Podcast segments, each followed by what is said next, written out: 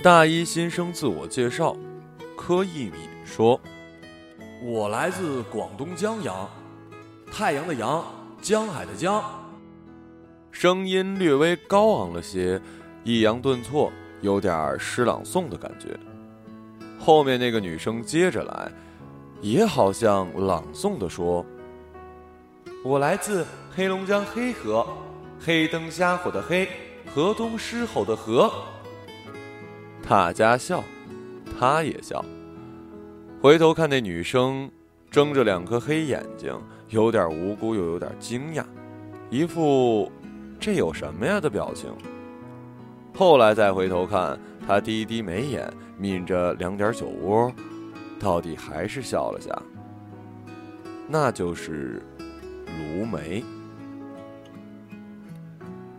他去图书馆看中国地图。一路向北找到黑河，果然北，北到了和俄罗斯仅差七百五十米，又一路往南找自己的江洋，手指头划过淡蓝色的纬度线，穿越密密集集的山脉河流城市，落在南海边上，渺渺一点，差不多跨了三十个纬度，比例尺估测四千多公里。他在心里轻轻的哇了一声，太远了。卢梅说：“从大一到大四，真诚的替他着急。你别对我太好，浪费。我跟你说，我是委培生，毕业肯定得回去。我爸不在了，我妈一身病，全得靠我呢。我就是我们家的天。”他没见过雪，来上海念书这两年最多几次雨夹雪，那不算。他喜欢那种银装素裹的大雪，屋内火炉红红，温一瓶酒，翻一本书，对面坐着心爱的姑娘。他没有去过真正的北方，从小在亚热带阳光海浪中长大，对异质的风光总有一些好奇和向往。他以为。生命里得有一些凛冽、严寒、粗犷，才算是历练。以后去东北生活也挺好。现实的问题也考虑过，爸妈的身体还行，姐姐嫁的不远，照应起来还挺方便。家里人不怎么管他，老爸总说“再大在世界，男儿闯四方”。他想，他这边没问题。其实呢，去哪里都不重要。重要的是，他在哪儿？他对卢梅说：“我可以去东北。”卢梅笑着说：“你去东北干啥呀？你知道那边有多冷吗？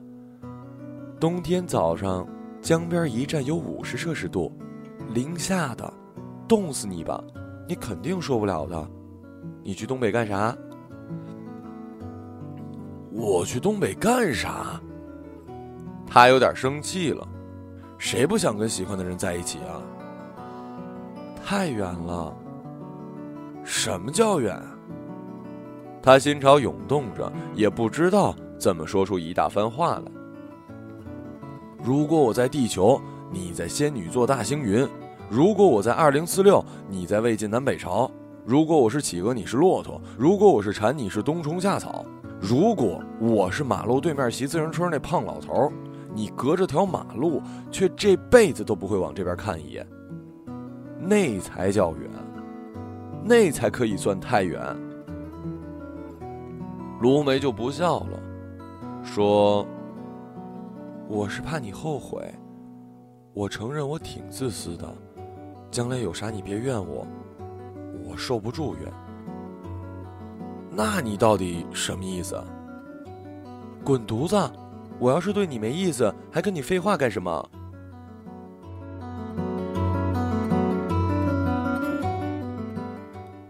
事情还挺顺利，年后他就签了黑河电热厂，和卢梅一个单位。签了之后，才对家里说，打电话说的。晚上看电视的时间是老妈接的，电视的音箱很嘈杂，他不得不提高了声音。老妈有点紧张，说：“你等等啊，我叫你爸爸来听。然后是小跑步的踢踏声，扯着脖子叫老柯老柯。电视也关了，那一瞬间好寂静。他又把话对老爸说了一遍，老爸持重的嗯着，可以想象老花镜落在他鼻梁上，边听边点头的样子。老爸说：“那你决定去东北了？那你以后不回来了？”嗯。柯一民语气有点急的抢着说：“爸。”你怎么能这样说话呢？我去东北又不是不回来了，我肯定经常回来看你们。那还不方便吗？有飞机有火车，以后买了小车，想回来随时回来，能有多远呢？老爸说。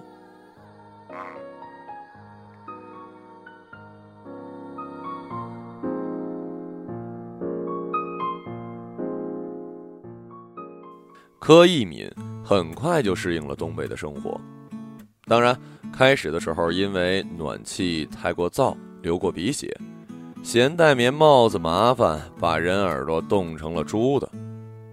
老胃肠不肯接收新面时，整天胀气奔涌。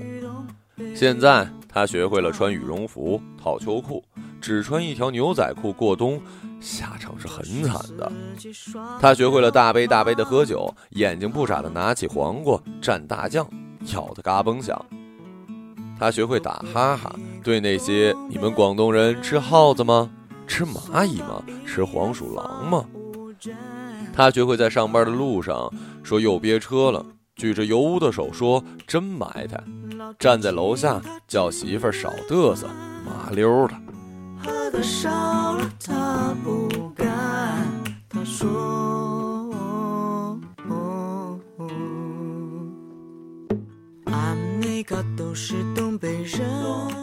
你也试过吧？因为爱了一个人，于是他那里的一切也成了你的。”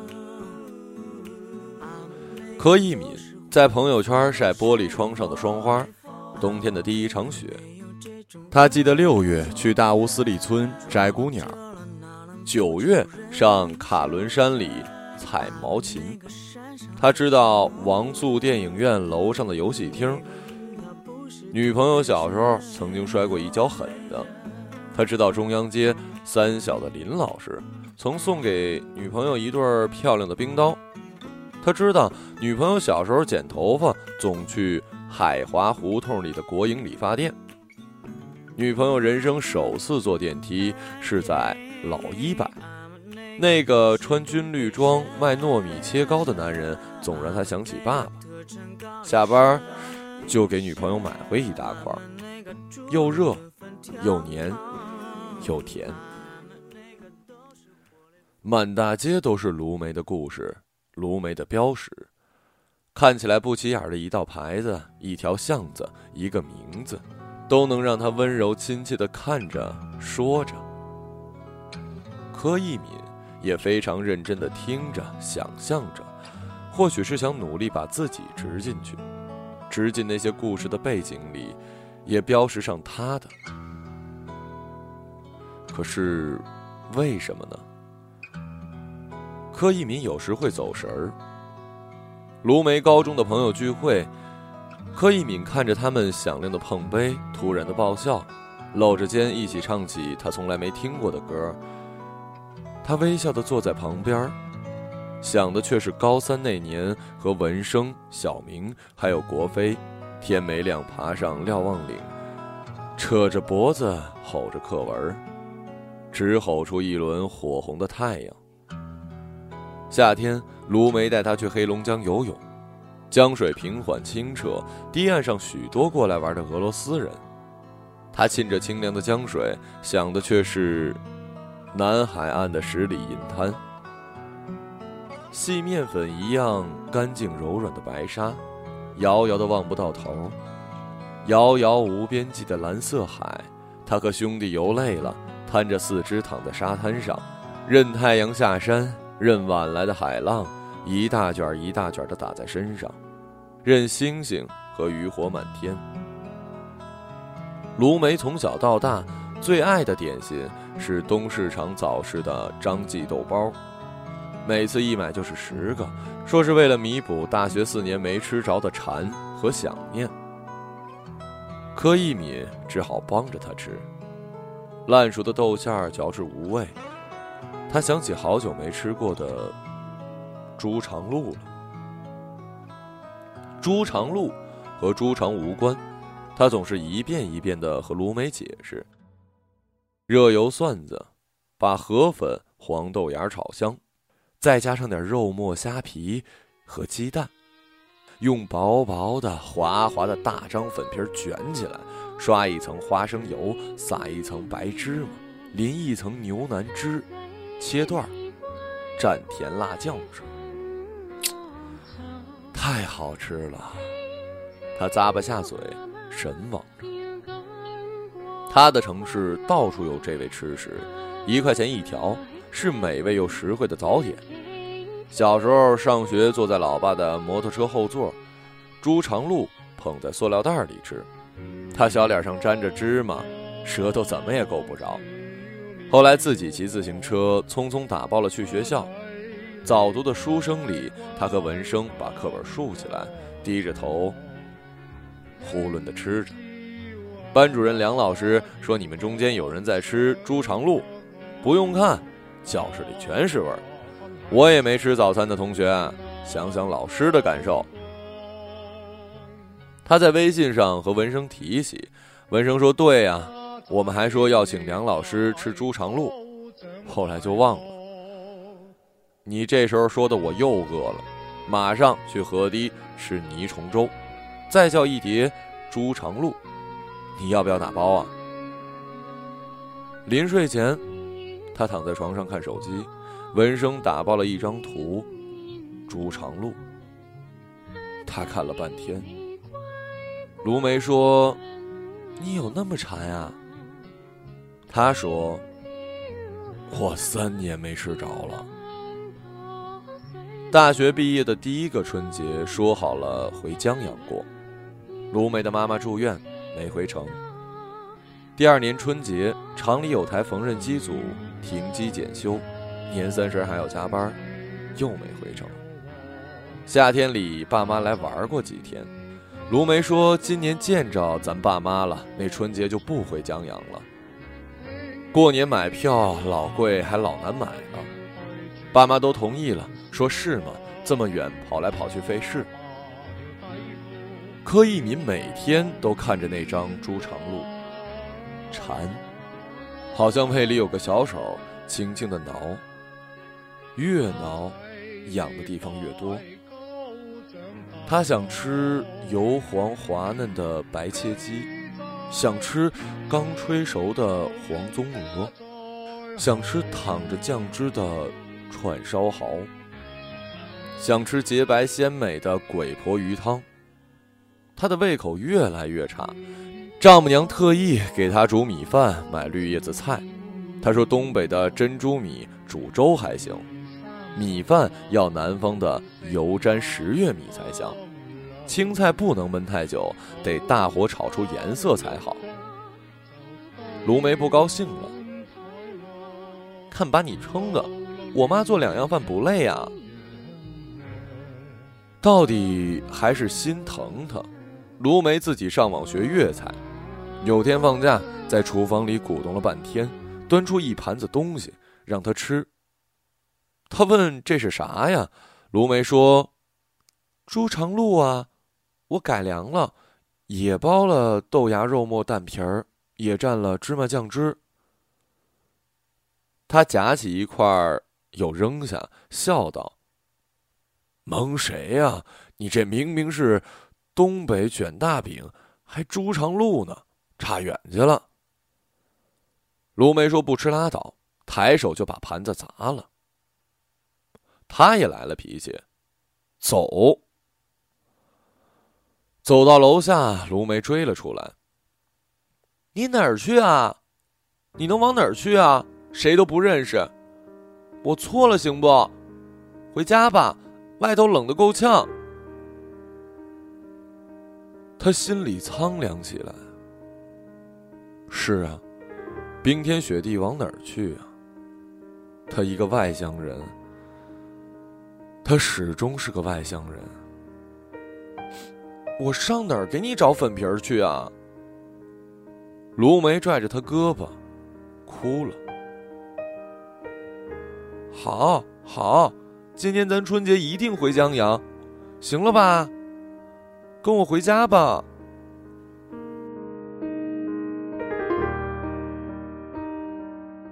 年二十八晚上，柯一敏坐上从黑河到哈尔滨的火车，十二个小时正好一夜。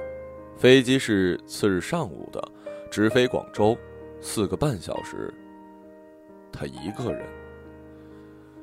卢梅怀孕了，情况有些不稳定，打了几天黄体酮，医生叮嘱在家休息。他天天给她炖汤喝。打电话告诉爸妈，春节不回去了，订好的票也退了。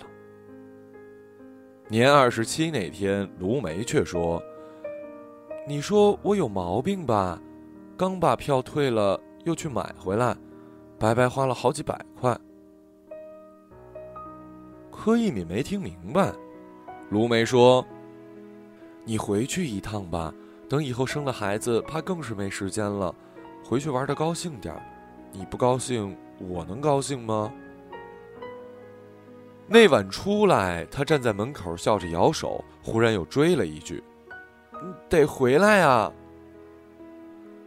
柯一敏一路想着他，隔两个小时一个电话，到了哈尔滨，竟想买张车票折回黑河。卢梅的声音卡在电话里，中气十足：“咱东北姑娘有那么娇气吗？赶紧坐飞机去！”心情复杂的一路往南，温度从零下三十二摄氏度到了零上二十三摄氏度，衣服一层一层的脱，心也一层一层的轻着。飞机晚点，高速路塞车，劳顿风尘中归乡，到家已是除夕夜晚十点。街上灯火煌煌，到处挤满了行大运的人，家里。却寂静无声。爸妈已经早早的睡了，他的突然归来让他们手足无措，穿着睡衣站在厅里，慌乱似乎多于惊喜。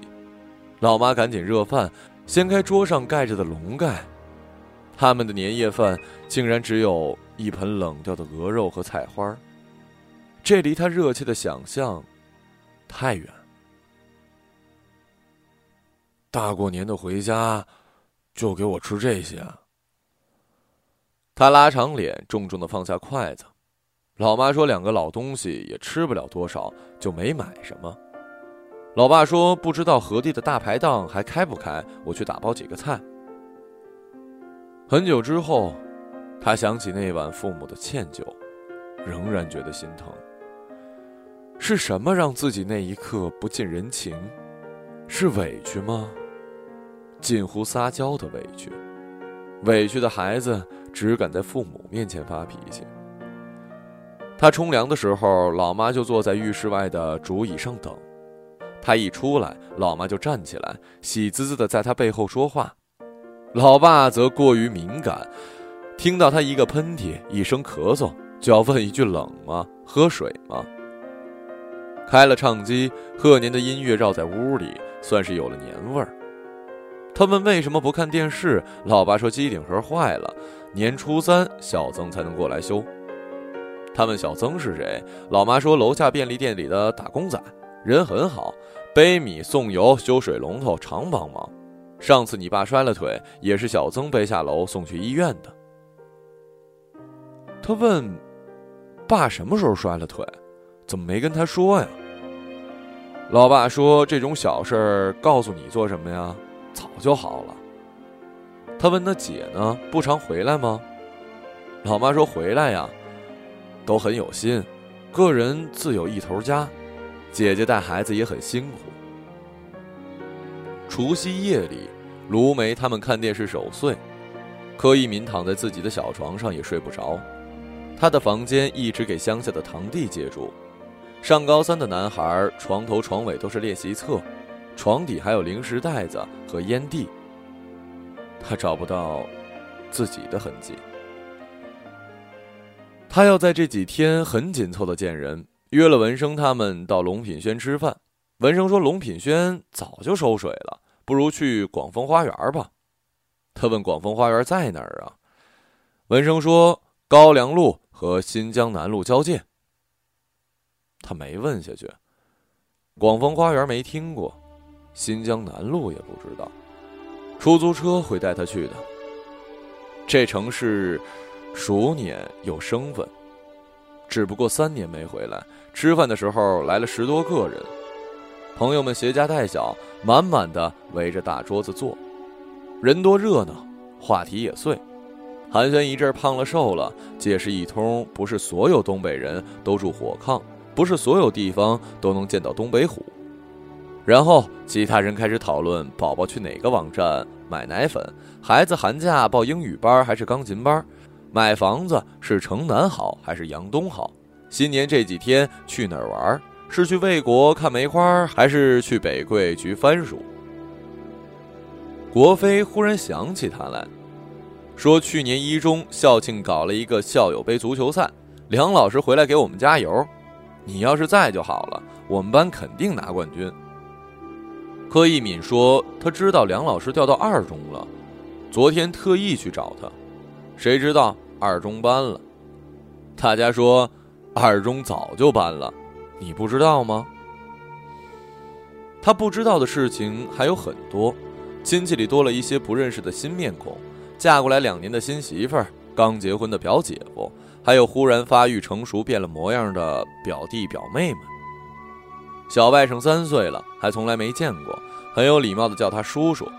姐姐说应该叫舅舅，孩子转身就忘了。好不容易哄着会叫了舅舅，他担心自己一走会被孩子忘掉。怅然的想，要是有分身术就好了，一半带走，一半留下，那样便不会缺席，也什么都不会错过。年初四，寒潮来了。下了雨，他觉得冷，屋里比屋外更冷，冷的坐不住。他把带的绒秋裤拿出来穿，老妈奇怪，说：“以前你从来不肯穿两条裤子，去了东北反而怕冷了。”他哆哆嗦嗦地说：“东北比这里暖和多了。”大家都不相信。要命的是，他还觉得饿，这种饿不是那种没吃东西的饿，相反，回家这几天鱼肉鲜汤没断过。可填的再满，仍然觉得还差点才踏实，才算饱。那点儿是一个纯碱的北方发面馒头。年初五，他想吃饺子，觉得破五不吃点饺子似乎不大吉祥。卢梅打电话说包了三鲜馅的饺子，不过你那边的美食吃不过来，肯定不稀罕。他没好意思跟他说，他刚刚去超市买了袋速冻饺子。猪肉大葱馅的，他有点盼着离开的日子了。想卢梅，想他肚子里还是小胚芽的孩子，想他们的家。而这念头转瞬间，就让他惭愧。老爸老妈小心的不留痕迹的守着他，他从外面回来，他们就站好，像等待很久的样子，端出一样一样好吃的。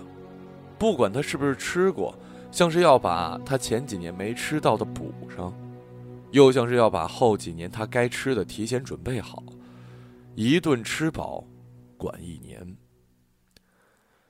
年初七，他终于要走了。老爸大手一挥说：“你不用记挂家里，做好自己的事儿，我们去看你。”老妈往他的背囊里塞了一个保温盒。是好阿姨店里打包的猪肠鹿，你一直说好想吃，几次买回来你又说太饱了吃不下。他说不好带，不要了。到了车站，回头看到妈妈还是捧着那个保温盒，他让步了。带就带上吧。告别必须草率，彼此才不难受。他匆匆上了车。隔着车窗看见他们还站在那儿，便拉上窗帘装看不见。车开出站，拉开窗帘回头看，看不见了。上了高速，车越来越快，离那个家近了，离这个家远了。都是他的地方，又好像都不是他的地方。觉得这辈子已经注定的一件事儿，就是在这相隔四千多公里的一南一北间，他的心已无法落地。太远了，他终于承认。在哈尔滨站的候车室等待去黑河的火车，饿了，想起背囊里的保温盒。这么长的时间，朱长路应该冷了吧？他掀开盖子，看见隔层里的小钢叉，细心分开的蒜蓉辣酱和甜辣酱，夹起一块放进嘴里，竟然还是温的，竟然还是温的。他嚼着，满眼热泪。旁边有人问：“大哥，你吃的那是啥玩意儿啊？”